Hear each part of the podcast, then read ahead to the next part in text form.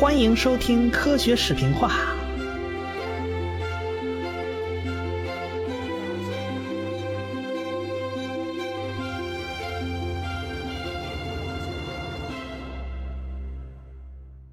早在伽利略那个时代啊，他就通过望远镜看到大量的恒星，比肉眼看到的要多得多。后来呢，到哈雷那时代呢，就发现啊，这些恒星好像也不是不动的，其实它们也在运行。那恒星也是天体。那既然如此啊，那么恒星也就有远近呐，也有组织结构啊。后来就有人提出来了，看来这些恒星并不是孤立存在的，它们之间应该是有联系的。到一七五零年，这英国天文学家赖特就提出，天上所有的恒星和银河共同组成了一个巨大的天体系统。它的形状呢，应该像一个车轮或者是薄饼啊，就像摊煎饼那样一圈一圈摊大的。太阳系就在其中。哎，站在这个天体系统向外看过去啊，那就可以看到银河的形象。哎，他甚至猜呀，这个银河轮廓不整齐，可能很大的原因是因为我们太阳不在银河中心的缘故啊。要在中心嘛，看哪边都是一样的，对吧？到了一七五五年呢，德国的哲学家康德就在他的著作啊叫《自然通史和天体论》这本书里面，就发展了这个赖特的思想。他认为，这个貌似云雾状的天天体啊，这个星体啊，都是。比恒星要大几千倍的恒星世界，其实他还说小了，那几千倍哪够啊？其中啊，每个哎恒星都是联系在一个共同的平面上，组成一个协调的整体啊。他觉得这些星星都是有组织、有纪律的。他还认为啊，整个宇宙就是无限个这样有限大小的天体组成的总体。哎，说白了，就我们的宇宙啊，就像个一个一个的群岛组成的。因此呢，这些星系也被称为宇宙岛。一七六一年，德国的那个学者就提出一种这种无限阶梯式的宇宙模型。他认为啊，太阳系是一级体系，太阳以及周围的很多恒星组成恒星集团的第二级啊。银河系呢，就是这种庞大的恒星集团的总和。说白了，也就是一个小兵嘛，它归归几个班啊，几个小兵组成一个班啊，几个班组成一个连，对吧？它就是这一级一级的这种体系啊，一团一团的，然后呢就一直推到无穷。当然了，很多东西那时候看不清楚，那时候望远镜总是模模糊糊。哎，康德说星云是恒星组成的星系啊，那有人不同意这种说法，他们认为既然叫星云啊，那就是一片云嘛，对吧？这时候有个音乐家就站出来了，他叫赫歇尔啊，他是个半路出家的天文学家。他最大的本事就是磨制望远镜，他们家简直都变成望远镜作坊了，还把他那弟弟妹妹和儿子全都拉下了水，全家老少齐上阵呐，一块研究天文学。不过他最有名的一个贡献呢，就是发现了天王星。这故事在我以前讲的《行星传奇》这本书里面，一开篇就讲了，大家有兴趣可以回顾一下听一听啊。当然，他还对恒星和星云做了大量研究。他坚持不懈地对天上的星星做统计啊！要知道，统计可不是个轻松的活啊！他得得得数星星，一个一个数过来。他通过一千零八十三次观测，一共数了六百八十三个取样天区中的十一万七千六百颗恒星，然后获得了非常丰富的这种资料。他就发现啊。银河附近的星星比其他地方都要多得多，大部分星星其实是集中在银河附近的。到了1785年啊，赫歇尔就给出了一幅扁平的啊，这个轮廓参差不齐，哎，太阳居中的这个银河结构图。其实太阳不在中间，他搞错了，他非要把那太阳放中间嘛，最后画出来的图就就不成样子了。他首次用观测证明了啊。银河和许多恒星确实组成一个天体系统，这就是银河系。哎，我们看到的这些所有的星星不是没关系的，大家其实是有组织、有纪律啊，在一起转。这赫歇尔当时还做了一项，呃，非常有影响力的工作，就是对那些星云的观测。他当时用那个手屈一指的那个大望远镜啊，他那个人间大炮啊，就是偷窥这些个云雾状天体。哎，他一共选了二十九个观测对象，结果绝大多数这些个星云呢，都被分解成了非常暗弱的恒星组成的集合体。这赫歇尔就认为啊，这些个星云也是星系，跟我们银河系应该是一样的。他认为。那些在望远镜中分不出来的那些个星云呐，也许是因为我自己望远镜不够大的缘故，在更大的望远镜里面，也许就能看出来那些恒星了。咱们慢慢来啊，咱别着急。哎，他因为赫歇尔的名望很高啊，他的结论一发表就产生非常非常大的影响。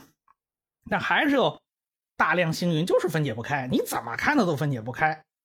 那这事儿就没有定论啦。那到底星云是个啥呢？比如说，赫歇尔他就发现一个星云，中间有一颗恒星，周围有那种云气状的结构。这赫歇尔一下麻爪了，他心说这的确这星云它它不是恒星组成的，对吧？所以就管它们叫做行星状星云啊。后来我们知道，这些行星状星云说白了就是死给你看，那些年老的恒星啊爆发的这个产物。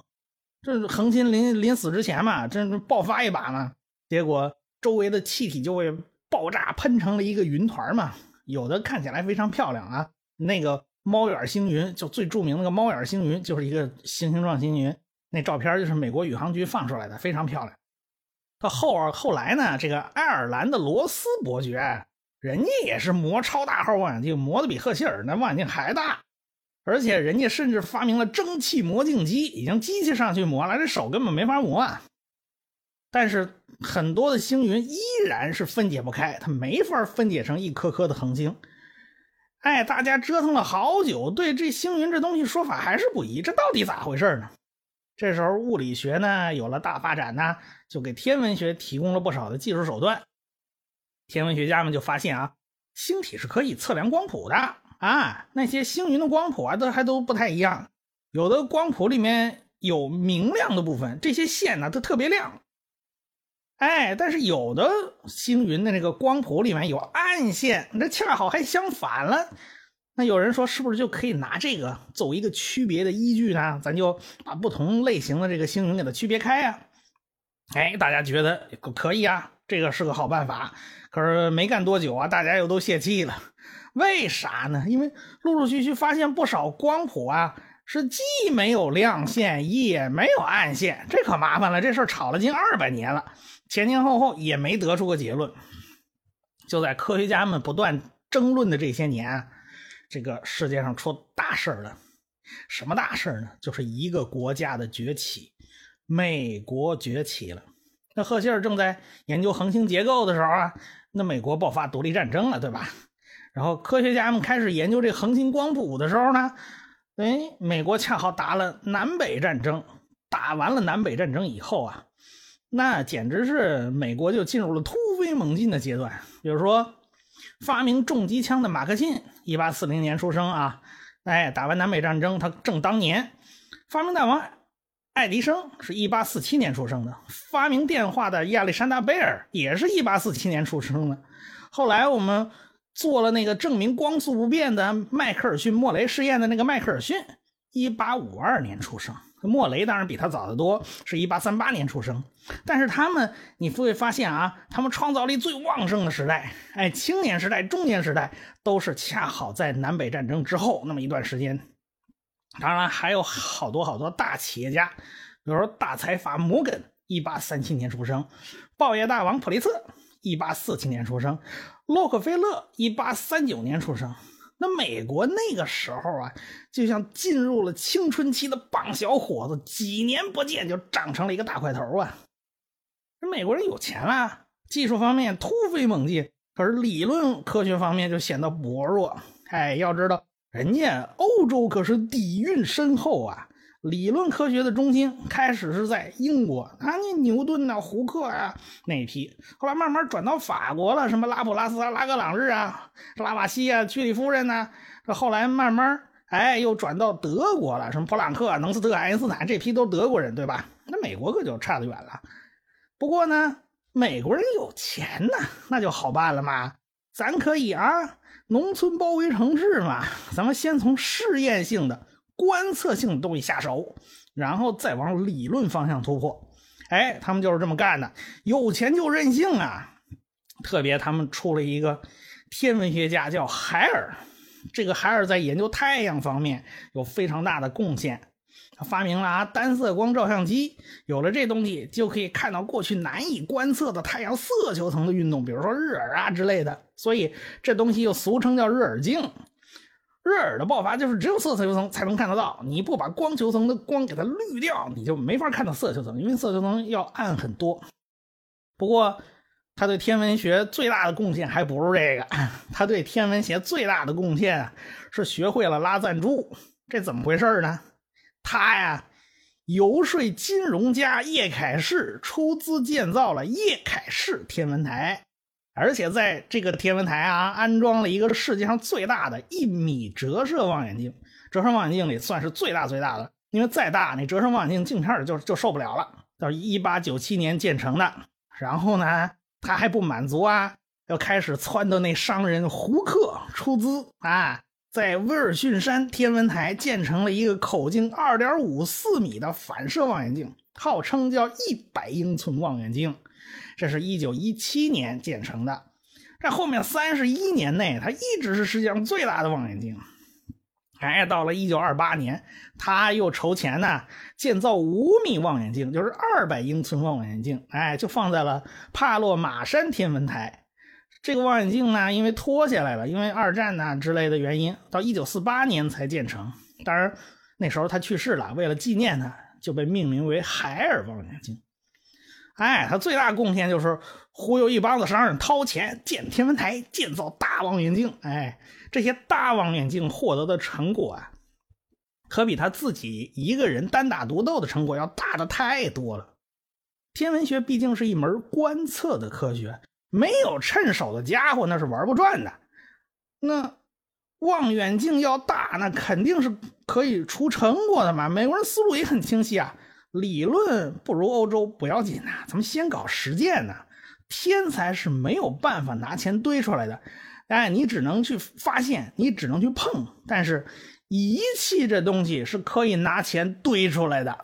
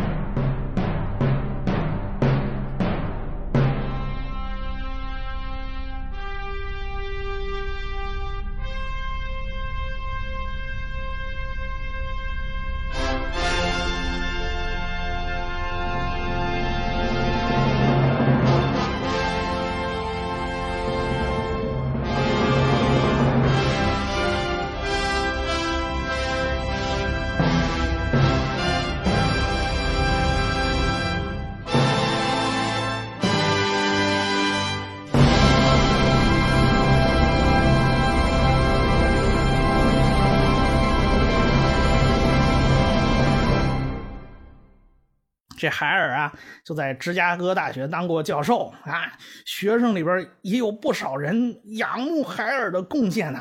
其中有一个年轻人就喜欢上天文学了。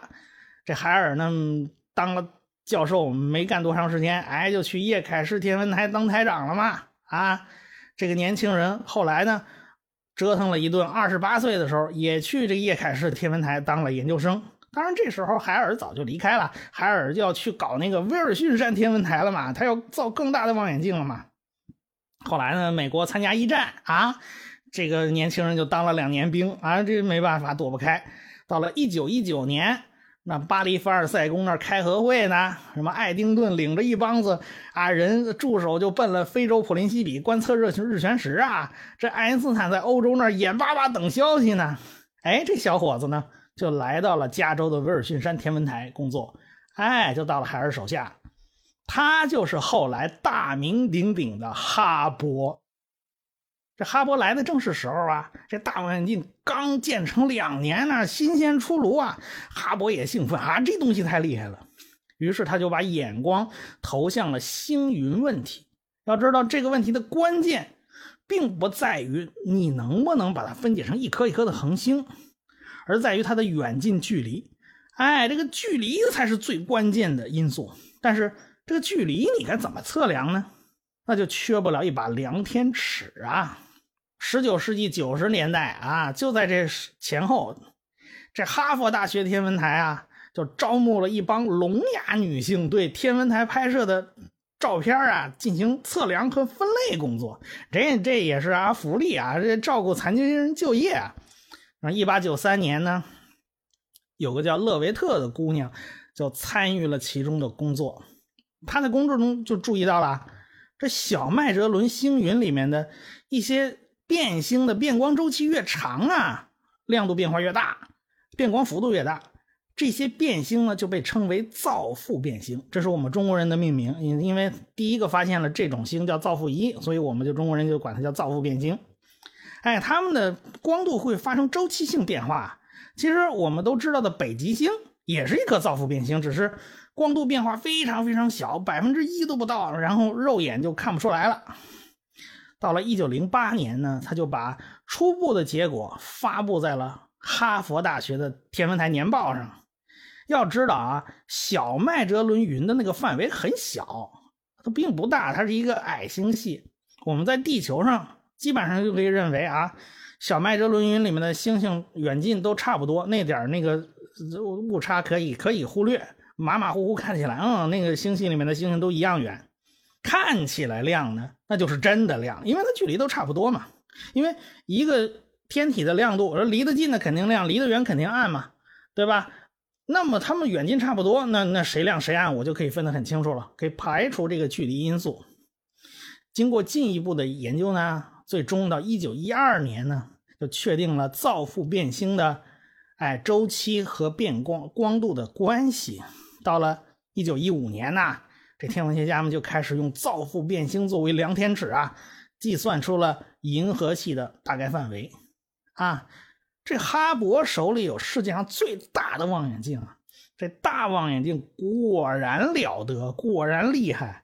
哈勃在拍摄仙女座大星云 M 三十一和附近的 M 三十三星云照片里面，他就发现了造父变星。哎。经过比对啊，这么长时间，经常拍拍这个这两个天体的照片哎，发现里面有的星星还会亮起来，会暗下去，这个是非常重大的发现啊！哈勃就观测了好久，收集了不少的数据，哎，这个变光周期就被他算出来了。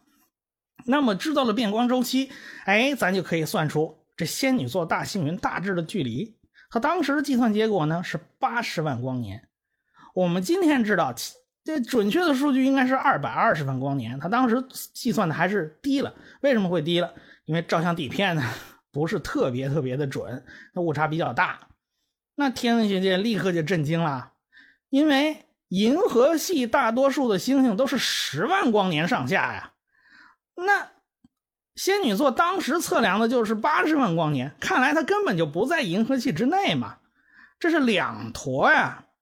仙女座大星云看来是跟银河系平起平坐的大星系，甚至比银河系还要大不少。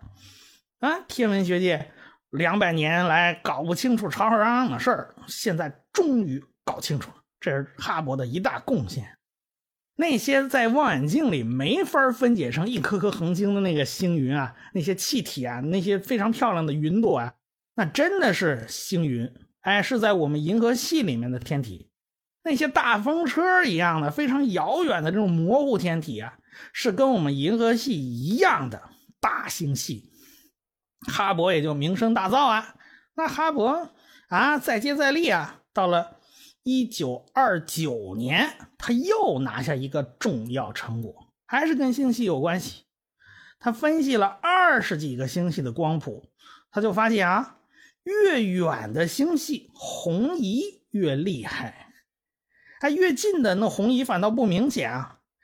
这个红移呢，就是观察天体的光谱。你会看到啊，不少谱线，这些谱线呢，就像天体的指纹一样，是有特征的。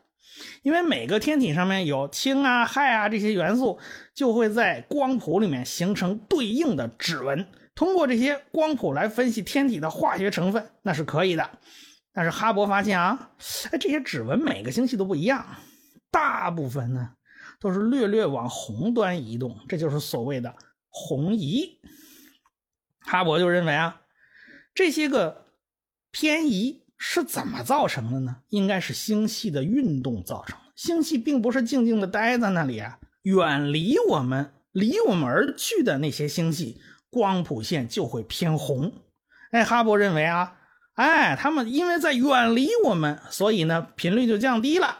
哎，哈勃认为这叫多普勒效应，就好比啊汽车鸣着喇叭离开我们飞驰而去的时候，音调会呜的一下就变低了。哎，这个是一个道理。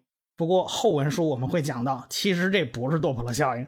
哎，这哈勃当时是歪打正着，后来很多很多科普书也讲这是多普勒效应，其实这是不对的。我们后文书再讲。那既然这个红移跟退行的速度离开我们的速度是有关系的，于是哈勃他就提出了一条著名的哈勃定律，就是退行速度和距离是成正比的。这个比值被称为哈勃常数，就离得越远，跑得越快。哎，所有星系都在远离我们。哎，看来我们银河系是把周围邻居全得罪了啊！他跟他都跟我们银河系有仇啊！那天文学界都都震动了啊！原来宇宙从整体上不是静态的，是在膨胀中啊！物理学界也震动了，特别是那个神父勒梅特啊！哎，我们上文书讲到过这神父勒梅特，他一听到这消息以后啊，乐坏了，他还特地跑到美国去见了哈勃一面。哎，双方寒暄呐，聊天啊，其实估计说了啥，对方都不是特别懂，因为勒梅特是理论物理学家，他跟搞观测的哈勃他不是一路人，他他了解的内容、知识体系他也不完全一致。哎，这勒梅特还是很兴奋呐，他就提出一个大胆的设想啊，叫做宇宙蛋。他说，既然今天所有的星系都在远离我们。那过去一定比现在离的互相之间离得要近吧？那么再往前倒推呀，那更近。那么很久很久以前，哎，这些天体会不会全都是紧紧的挨在一起呢？对不对？然后再往前倒推，那更久以前，是不是他们会全部缩在一起？难不成我们的宇宙会是从一个蛋里面蹦出来的？哎呀，万能的上帝啊！你真是万能的，你还会下蛋呢？你怎么没跟我说一声呢？咱们下回再说。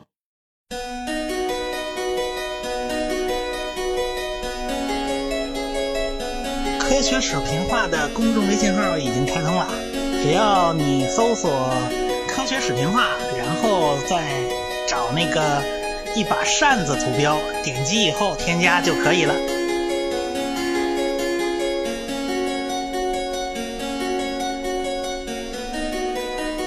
感谢大家的支持与关注。